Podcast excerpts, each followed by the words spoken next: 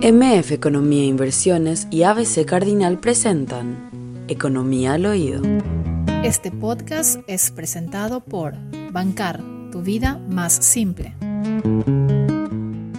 Desde producción que ya está en línea la titular del Instituto Nacional, Forestal Nacional Infona, Cristina Goralewski, porque queremos hablar sobre lo que ya lo habíamos anunciado, lo que se denomina el proyecto de los créditos de carbono, así que le damos la bienvenida. Muchas gracias por estar del otro lado, Cristina, aquí en mesa Manuel Ferreira, Roberto Sosa y Prince Otto. Hola Prince, buen día, ¿cómo están? ¿Cómo estás Manuel, Roberto? Muchas gracias por comunicarse conmigo. Buen día, gracias por atendernos. ¿eh? Cristina, ¿cómo estás? Eh, vimos que se metió una ley de créditos de carbono esta semana. El senador Bachi Núñez es el que, el que metió la ley. Cuando Bachi Núñez mete la ley quiere decir que está metiendo el gobierno, básicamente, ¿verdad? Eso es lo que hemos aprendido en los últimos en los últimos meses. ¿Nos podrías describir cuáles son los parámetros generales de, de esta ley? Sí, claro, Manuel. Mira, bueno, antes que nada es importante aclarar eh, que este es un proyecto de ley en el cual la autoridad de aplicación va a ser el, el Ministerio del Ambiente, ¿verdad? Eh, pero en general, este proyecto de ley, a ver, es muy importante primero entender que en Paraguay existen proyectos en, en donde se están certificando carbono, se están vendiendo esto a nivel internacional en el mercado voluntario. Lo que este proyecto de ley, por un lado, busca es crear un marco normativo a nivel nacional, en donde les había mencionado que justamente la autoridad de aplicación va a ser el Ministerio del Ambiente, y se busca por sobre todo darle un poco una mayor seguridad jurídica tanto al que certifica su proyecto de carbono como al que compra también. Eh, uno de los puntos muy importantes del proyecto, eh, además, es que se crea un registro, eh, un registro de proyectos de carbono y que también existe un, un articulado, bueno, que eso posteriormente va a ser reglamentado por el MADE, en donde habla de que no exista una doble contabilidad contra, con nuestras NS, que son nuestras contribuciones nacionalmente determinadas y los proyectos de carbono eh, que puedan certificarse y venderse a nivel internacional, eh, digamos, a través de contratos privados. Una, eh, creo, creo que vale la pena explicar un poco qué son estos créditos de carbono, ¿verdad? ¿Cómo funciona? Digamos? ¿Cómo, ¿Cómo funciona? A ver, no sé si, Cristina, ¿cómo estás para enseñarle un poco a la audiencia sobre este tema? bueno, en primer lugar, ¿qué es carbono? ¿verdad? Eh, todo, eh, todo, el mundo, eso, eso siempre, eso siempre o, o, cómo se capta el carbono, ¿verdad? ¿Cómo, cómo funciona eso? Eh, las plantas, en su mayoría, no solamente árboles, herbáceas, pasturas, etcétera, capturan el carbono a través de la fotosíntesis. La fotosíntesis, fotosíntesis básicamente, para decir mal y, pronto, si me escuchan mi profesor de biología, me va a querer matar, ¿verdad? Pero rápido y pronto, eh, la fotosíntesis es el proceso por el cual las plantas se alimentan.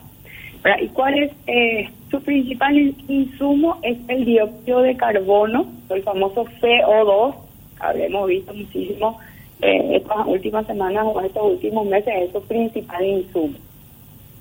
A través de varios procesos químicos con la luz solar, eh, el dióxido de carbono eh, bueno, se separa y la planta libera oxígeno al exterior, que por eso se dice que normalmente los bosques son los pulmones del mundo, un poco mal dicho en realidad, eh, y capturan el carbono que lo, que lo que lo utilizan como una especie de alimento. Nosotros se estima que aproximadamente entre el 45 y 55% de la biomasa es carbono. Por ejemplo, nosotros hoy vemos eh, una mesa de madera y probablemente eh, uno de los mayores componentes de esa mesa es carbono. O sea, esa mesa eh, hoy en día podría decirse que es un sumidero de carbono. La misma cosa con los bosques y los árboles ese es el proceso, digamos, diciendo mal y pronto, eh, de cómo funciona eh, eh, la captación de carbono por parte de los árboles o las plantas. Ahora, ¿por qué se comienza a hablar de créditos de carbono o de comprar estos créditos o certificados de carbono. Eh, se viene ya desde el año 92 con el protocolo de Kioto, luego con el, con el acuerdo de París, de hablar de que eh, a nivel mundial tenemos que reducir nuestras emisiones de los gases del efecto invernadero y entre ellos uno de los principales gases que es el dióxido de carbono, que es el principal resultado de muchas otras actividades, pero una de ellas, por ejemplo, es el de la quema de combustibles fósiles. Eh, estos gases lo que hacen eh, es eh, la Tierra, el, efecto invernadero es un proceso natural que, tiene la Tierra, el planeta, que lo que hace básicamente estos, estos gases que se encuentran en la atmósfera es mantener la temperatura de la Tierra continuar habiendo vida, ¿verdad?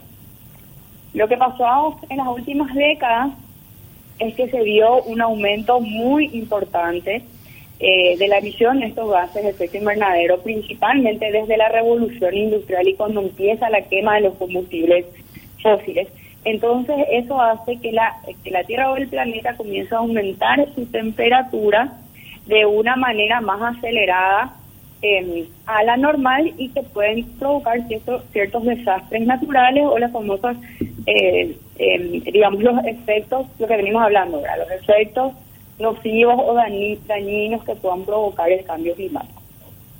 De acuerdo a París, básicamente eh, se da entre todos los países miembros eh, eh, que participaron de la cumbre climática de este año de la COP en donde deciden, eh, bueno, algo que se viene hablando hace mucho tiempo, de que se tienen que controlar y reducir las emisiones de estos gases de efecto eh, invernadero para que de alguna manera eh, eh, la Tierra no aumente la temperatura en 1.5 grados, creo que era la meta. Entonces, una de las una de las iniciativas o una de las principales iniciativas que se da dentro del marco de este acuerdo eh, justamente es de los créditos de carbono. ¿Por qué? Porque también dentro de este acuerdo se reconoce que todos los países a nivel mundial eh, tenemos eh, responsabilidades en conjunto, pero diferenciadas. Están los países que están en vías de desarrollo, eh, que están en los países desarrollados, que son los países hoy en día que más emiten gases del efecto invernadero, y después estamos los países en vías de desarrollo, que nuestras emisiones son bajísimas, pero somos los que más sufrimos los efectos del cambio climático, principalmente países como el nuestro que no tenemos litoral. Entonces se da una especie de, acuerdo, mira, mucho de esto todavía hoy se está discutiendo, se viene discutiendo hace muchísimo tiempo y no hay todavía muchas eh, cuestiones definidas. Este año la COP28 se da en Dubái donde se van a continuar eh, este tipo de, de, discusiones, pero básicamente eh, los créditos de carbono son eh, una herramienta para volver rentable, por ejemplo, la conservación de bosques, las plantaciones forestales o proyectos de eficiencia energética que lo que hagan es reducir las emisiones de, de, gases del efecto invernadero eh, principalmente de dióxido de carbono, o que capten dióxido, de, carbono. O sea, es como un servicio ambiental que hoy los árboles, las plantaciones forestales, las pasturas, diferentes ecosistemas que capturan carbono, están brindando y lo que se busca es darle un valor económico a eso. Traté de reducir lo más que pude, Manuel, perdón, la, la, la docencia no es lo mío, pero creo que más o menos hay que eh, resumo un poco cómo funciona y de dónde viene todo este proceso. Bueno, esta es la explicación de una ingeniería forestal, ¿verdad? Creo que también hace falta la explicación económica de esto, ¿verdad? Estos países que poluyen lo que hacen es eh, tratan de reducir sus emisiones comprando a gente que tiene excesos de crédito de algún, de algún lugar, ¿verdad? Y acá hay fundamentalmente un mercado en el medio que es el que intermedia esto. Entonces, vos lo que haces es certificar un bosque determinado, puede ser un bosque nativo o puede ser un bosque artificial, una reforestación, una aforestación, que quiere decir plantaste un árbol donde no había, donde nunca hubo árboles, eh, y eso captura carbono y esa captura de carbono es la que se vende, digamos, alguna ¿Quién te paga por eso? Y los grandes poluyentes del mundo, digamos, ¿verdad? Países industrializados. No, incluso empresas, ¿verdad? Eh, en general son empresas, empresas que son las que... Hay dos tipos de mercado, hay dos tipos de mercado. Está el mercado obligatorio, que son países eh, desarrollados, como dice Manuel, eh, que emiten que emiten más de lo que captan, por decir de alguna manera, y ellos tienen unas contribuciones nacionalmente determinadas y básicamente eh, están como en una especie de mercado obligatorio en donde ellos están obligados a comprar esos créditos de carbón. Y después está el mercado voluntario, en donde empresas, por motos propios, eh, eh, o que tienen políticas de responsabilidad ambiental y demás, de ser carbono neutrales, compran también esos certificados.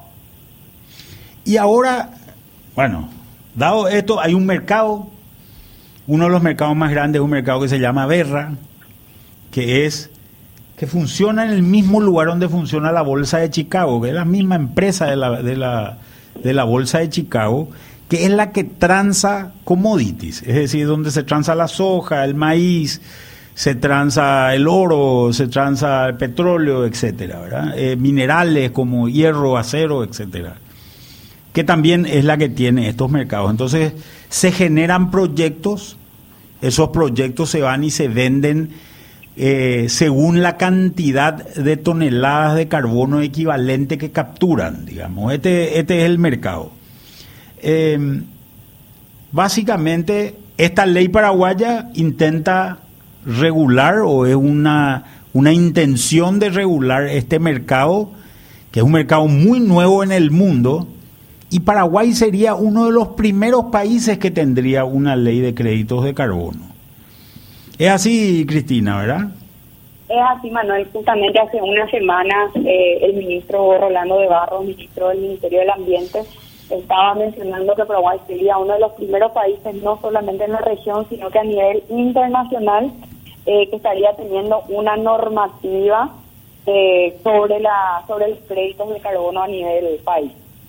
¿Y por qué queremos una ley de créditos de carbono? Bueno, como te mencionaba al comienzo, Manuel, eh, de hecho este proceso se estaba, eh, ya existen proyectos paraguayos que están vendiendo créditos de carbono, incluso de cosas que ya están en, en, en Lo que se busca por un lado es darle un marco normativo y como te ¿Cuál, ¿Cuál es un ejemplo, un proyecto paraguayo, ya que estamos hablando del tema? el, el, proyecto, ahora se me fue el nombre, no me acuerdo si era el Corazón Verde, Chaco, Chaco Vivo, que está en el Chaco, es uno de los primeros proyectos inscritos eh, en Berra, desde la, de la empresa Atmin, y eh, creo que certificaron más de 30.000 hectáreas, y no estoy segura, ellos justamente estuvieron publicando hace unos meses atrás en su página web y en sus redes sociales que su proyecto ya estaba inscrito en Berra.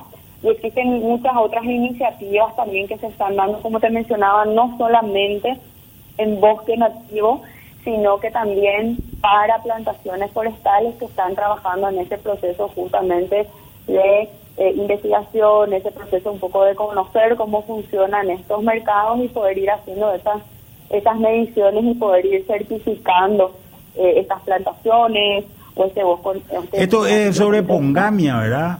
Pongamia es un árbol que produce, tengo entendido, un aceite, ¿verdad? Todavía. El de Pongamia es una empresa que se llama Investancia. Eh, lo de Chaco Vivo es sobre bosque nativo, creo que son 30.000 hectáreas eh, de, de, bosque nativo. El de Pongamia es otro proyecto, eh, todavía eh, tengo entendido que no está certificado, y es la empresa Indestanza que están plantando justamente, bien lo decías vos, Pongamia, que es un árbol eh, que produce un fruto del cual se puede hacer eh, biodiesel y también alimentos para, para ganado. ¿Cuánto dinero puede generar esto, Manuel Cristina? O sea, para tener una idea nomás de qué, qué tan negocio es mantenerlo, digamos.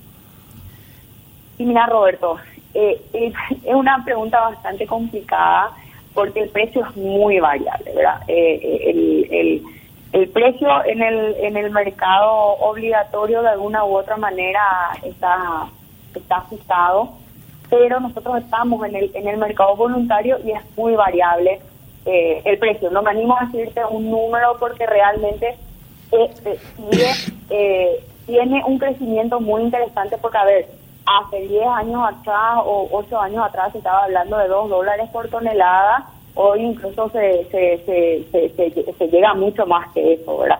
Em, existe un crecimiento bastante empinado en cuanto a lo que es el aumento del precio de tonelada de carbono tanto en el mercado voluntario como en el mercado obligatorio, pero eh, digamos es muy variable y depende básicamente mucho de lo que va a ser la negociación interna y privada entre las partes. Pues.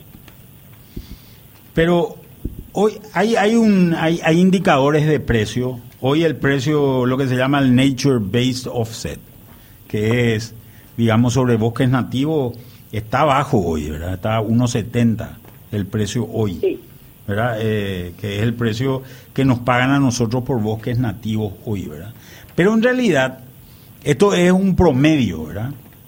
Vos cuando, cuando tomás valores, podés tomar valores que son valores, digamos, más elevados que eso, porque también, y también hay toda una parte eh, social, ambiental, eh, social y ambiental en estos temas que son, que son los que generan un impacto. Lo que es interesante también de saber es que esta es una oportunidad para un proyecto forestal que está iniciándose, pero también es una oportunidad para aquel productor que hoy tiene un bosque que está conservando porque la ley le obliga a conservar, pero sobre el cual paga impuestos inmobiliarios, por ejemplo, pero no cobra nada, ¿verdad? Es así, Cristina, ¿verdad? Así es. Mira, Manuel, para mí yo veo este proyecto de, de créditos de carbono como una oportunidad de diversificar la finca. Es un producto que viene a diversificar la finca. ¿Por qué? Porque yo puedo hacer ganadería, puedo hacer agricultura, puedo hacer reforestación y a la vez puedo vender también estos créditos de carbono. Es una oportunidad que viene hoy un poco a diversificar y aumentar, a buscar aumentar la rentabilidad, principalmente de las fincas eh, productivas. A mí me parece una oportunidad muy interesante y por sobre todo, como le mencionaba, ¿por qué una ley de créditos de carbono? Darle una seguridad jurídica a los que están, em, eh, a los que son los dueños de los proyectos y a los que compran los proyectos y por sobre todo que el Ministerio del Ambiente, ya lo mencionaba también el ministro, pueda tener un registro de estos proyectos para que no haya una doble contabilidad en cuanto a lo que son nuestras contribuciones nacionalmente determinadas. Acá el tema de contribuciones nacionales también es un tema importante, ¿verdad? Paraguay tiene una posibilidad, digamos, de emitir eh, gases de efecto invernadero que que básicamente la calcula, tengo entendido que la calcula el MADES, ¿verdad? Y lo que se quiere es ver cuánto de eso nosotros le vendemos a un tercero y cuánto se queda para, para explotación localmente, ¿es así?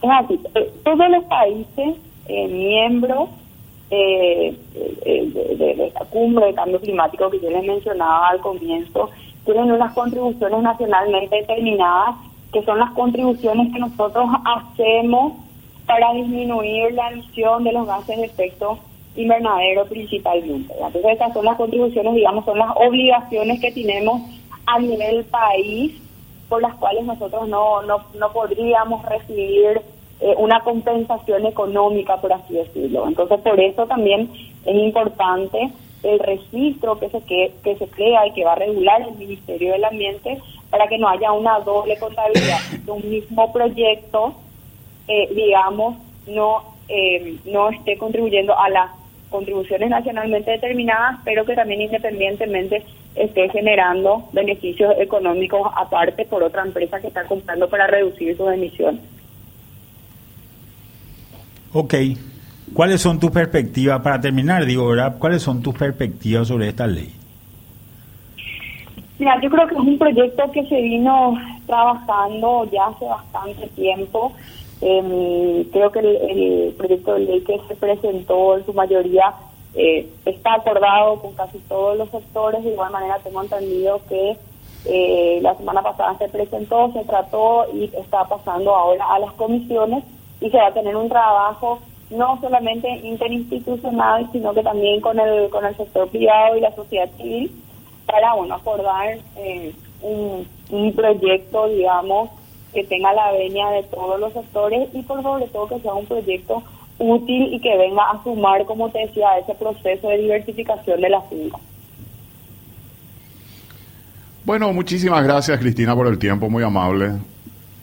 No, muchísimas gracias a ustedes, Roberto, Manuel, Prince, que pasen un buen fin de semana. Muchas gracias, Cristina Oraleski, es la presidenta del Instituto Nacional eh, Instituto Forestal, Nacional. Ah, Así es. Quiero compartir datos porque mientras Cristina estaba exponiendo, estuve indagando ahí sobre números, porque a nosotros nos gustan los números, ¿verdad? Entonces, decía que el pasado, esta es una información de BBVA, que el pasado internacional, que el pasado 4 de febrero el precio del CO2 batió récords. En el mercado europeo el crédito de carbono se acercó a los 100 euros, una cifra que nunca ha alcanzado desde la creación en 2005 del régimen de comercio de derechos de emisión de la Unión Europea, más conocido por sus siglas en inglés ETS. Ese fue el primer gran mercado de créditos de carbono del mundo y hoy en día sigue siendo la referencia. Pero ese es, ¿por qué ese es tan caro? Que es importante saber, ¿verdad? Ese es el mercado obligatorio en Europa. Así es. Donde vos pones una fábrica, digo cualquier cosa, en Frankfurt, y tenés que conseguir de alguna manera, tenés que armar algo que capture ese carbono a 30 kilómetros de la fábrica donde haces. Obviamente tenés que andar por Frankfurt más o menos. ¿Qué es lo que a nosotros nos convendría? Nos convendría que eso se pueda eliminar tal vez con, una emisión acá. ¿verdad? Nosotros, como decía Cristina, estamos trabajando sobre mercados voluntarios, es decir, gente que quiere, que quiere entrar. Este mercado voluntario hoy tiene un tamaño más o menos del orden de los 2 mil millones de dólares año. Esto es lo que, lo que funciona, pero se estima que este mercado va a tener para el año 2050 alrededor de 500 mil millones de dólares de tamaño. Ahora viene viene creciendo. Eh, los signatarios del Acuerdo de París son los que están en este, en este negocio. Pero lo más interesante de toda esta discusión es que no todo el mundo está de acuerdo con lo que dice Cristina Borales. Primer punto, hay mucha gente que dice el carbono es lo que da vida. Entonces, vos capturás el carbono y en realidad lo que estás haciendo es matando la posibilidad de vida, ¿verdad? En, en cierta medida. Mucha gente también dice que no es cierta esta historia de que, de que en realidad la mano del hombre ha generado mayor, mayor eh, eh, carbono en la atmósfera, que hoy estamos viviendo en esta etapa postindustrial, digamos, o en esta etapa industrial del mundo, estamos viviendo en una situación donde el carbono que hay eh, es, es menor. Esta es una discusión otros te van a decir por qué nosotros tenemos que pagar los platos rotos por lo que están haciendo los países del primer mundo. Claro, eh, hay otros que están diciendo cosas que son muy interesantes también de tener en cuenta. Dicen, en la medida en que yo eh, disponga de una hectárea, que dejo de hacer agricultura o ganadería o dejo de plantar un árbol para madera o para, para lo que sea, estoy generando, reduciendo mi posibilidad de crecimiento. Y lo que me paguen es poco con relación a eso, porque estoy frenando mi potencial de crecimiento. Yo creo que la gente va a pensar en una ecuación muy simple, Manuel. Vos haces un proyecto y lo que te va a hacer más rentable es lo que vas a impulsar, digamos, ¿verdad? O claro. estoy equivocado. O sea, claro, entonces es, así, es así de simple, ¿verdad? Creo yo. El problema es que hay ciertas cosas, ¿verdad? Uno de los temas se llama adicionalidad. ¿Qué es lo que quiere decir adicionalidad? Decir, a ver, vos ya estás conservando, Roberto, tu bosque. Esas 25 hectáreas. como vos decís, no te genera nada y vos, o sea, no te genera. Bueno, pero vos ya estás conservando. ¿Por qué yo te voy a pagar si a vos la ley luego ya te obliga? No hay adicionalidad en lo tuyo, ¿verdad?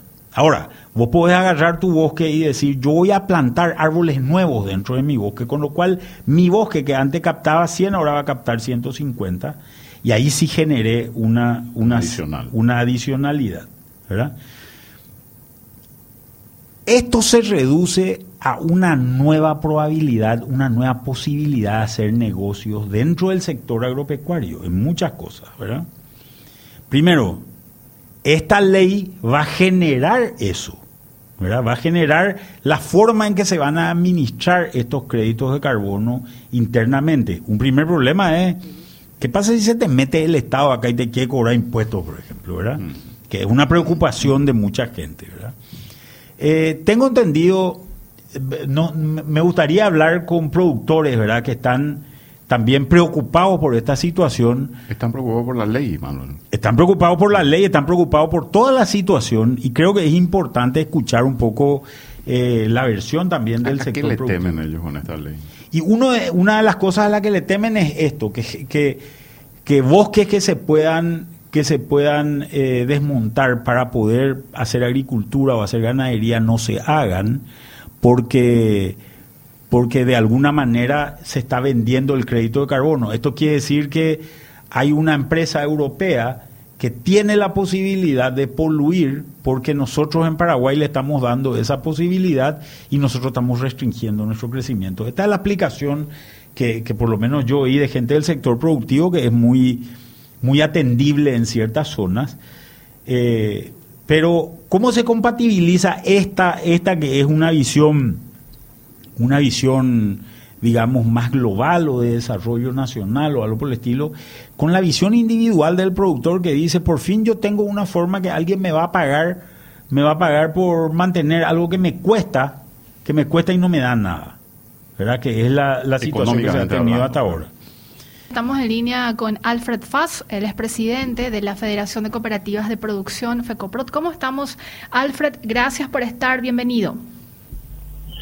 Gracias por la oportunidad, Prince, y también eh, un saludo para Roberto y Manuel que están en el programa. Muchas gracias, eh, Alfred. Gusto de tenerte acá. Se presentó, recién estábamos hablando con Cristina Goraleski, presidenta del Infona, y se acaba de presentar la ley de, de certificados de carbono. ¿Cuál es la posición del sector productivo con relación a los parámetros que esta ley debería tener, Alfred? Mira, eh, yo creo que ya eh, pude escuchar justamente la última parte de lo que hablaron ustedes. En primer lugar, yo creo que tenemos que decir que el CO2 es el nutriente esencial de la vida. Entonces, eh, como ya eh, dijiste, hay hoy eh, muchas personas que se levantan y dicen que el CO2 no es en realidad el CO2 que viene eh, de la actividad antropogénica, no es el responsable de los cambios de clima. Entonces, esa es una cuestión de fondo. Eh, ahora, el sector productivo, vamos a ir a lo, a lo práctico, el sector productivo no está en contra de una ley de carbono, pero hay algunas cosas que eh, tenemos que eh, tener en cuenta al hacer esta ley. Eh, yo creo que nadie está en contra de negocios y si se puede hacer un negocio, eh, me parece que es, es una relación de costo-beneficio para hacerla. En primer lugar, lo que como sector productivo eh, queremos, eh, o sea, eh, no queremos que suceda si se hace una ley, por ejemplo, que la venta de carbonos que hagan unas empresas al final frene el desarrollo del país, porque ya se vendió mucho carbono y según nuestras eh, contribu- contribuciones de país ya pasamos los límites y después ya no podemos eh, eh, desarrollarnos 7 millones de, de Paraguay.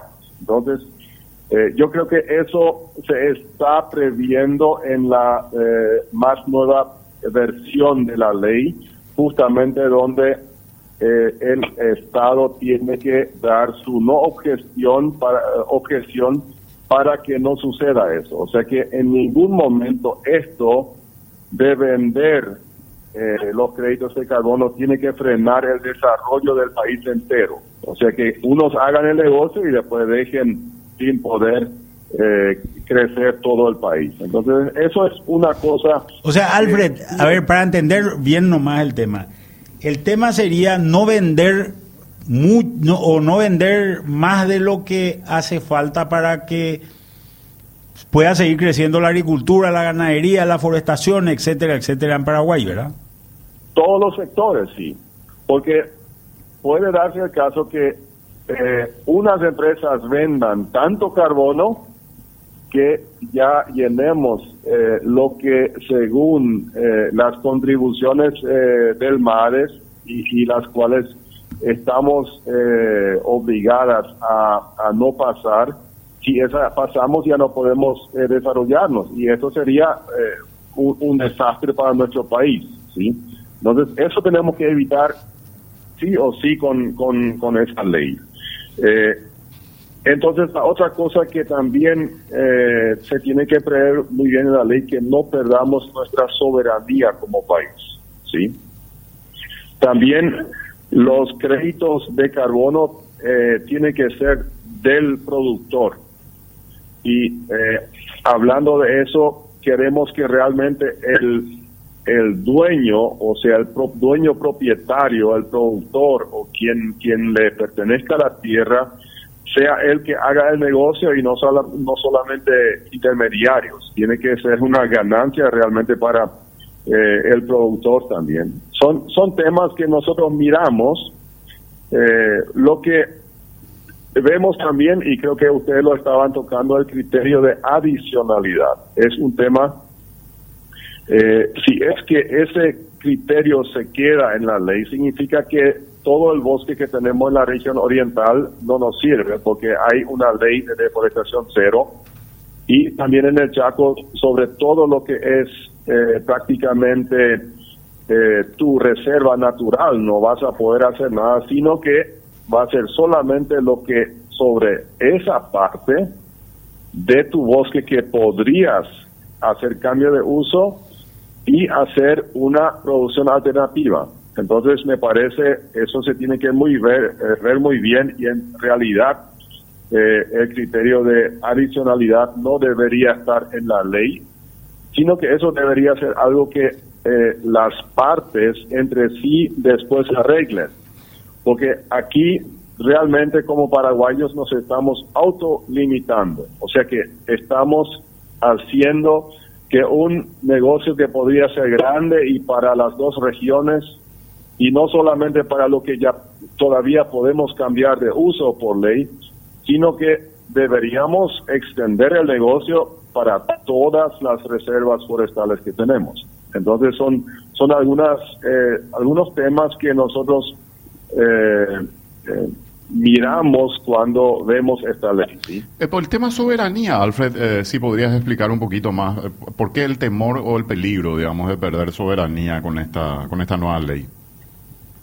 así como está ahora, no hay problema, pero en, en las versiones iniciales había cláusulas donde nosotros prácticamente nosotros hacemos que otros tratados internacionales ya nos van a regir eh, por medio de esta ley, ¿sí?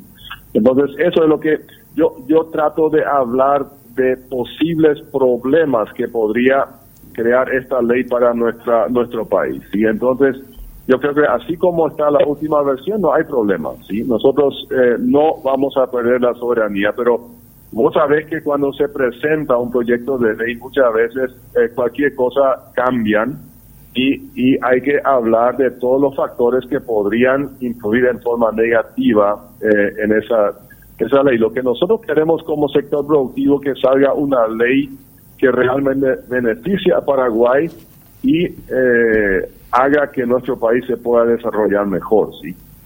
Alfred, estas cuestiones estás exponiendo, ¿se pudo hablar ya con los proyectistas, una socialización al menos de la posición que tiene el sector productivo o no hubo, un acercamiento en ese sentido? Nosotros estuvimos eh, en, varias reuniones y también eh, como Unión de Gremios de la Producción estuvimos eh, trabajando en este proyecto de ley y vimos también nuestras posiciones. Yo creo que eh, nuestra posición está eh, ahí y eh, estamos muy abiertos a, seguir colaborando porque nuestra idea es, eh, eh, es ser parte de las soluciones siempre del sector productivo, ¿sí?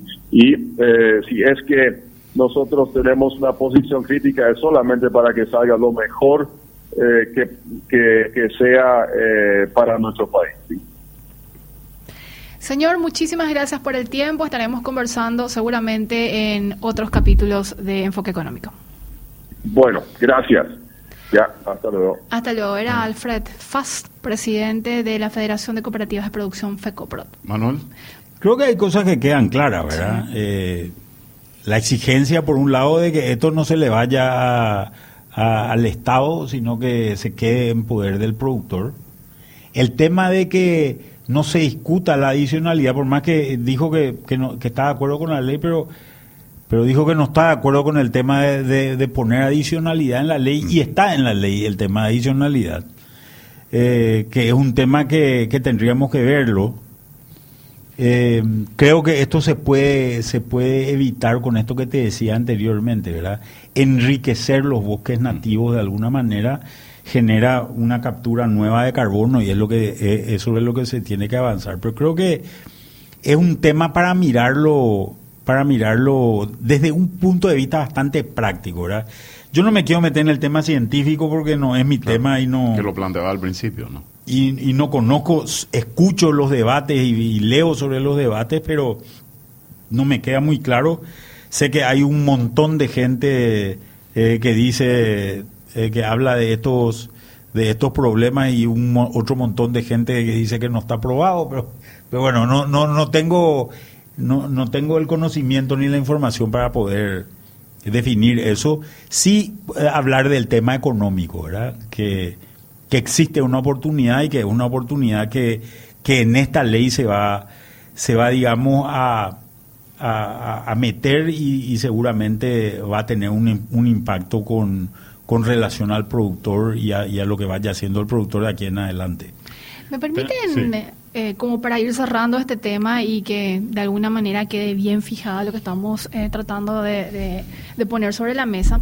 Esto es con el objetivo de luchar activamente contra el cambio climático. El protocolo de Kioto de 1997 sentó las bases del mercado del mecanismo de desarrollo limpio, MDL, y los bonos de carbono, uno de los tres mecanismos adoptados entonces por los países firmantes que debía servir para reducir sus emisiones de los seis gases contaminantes causantes del efecto invernadero. En esencia, este sistema pretende penalizar a las empresas más contaminantes y premiar a las menos. Para ello existen el mercado regulado de créditos de carbono y el mercado libre.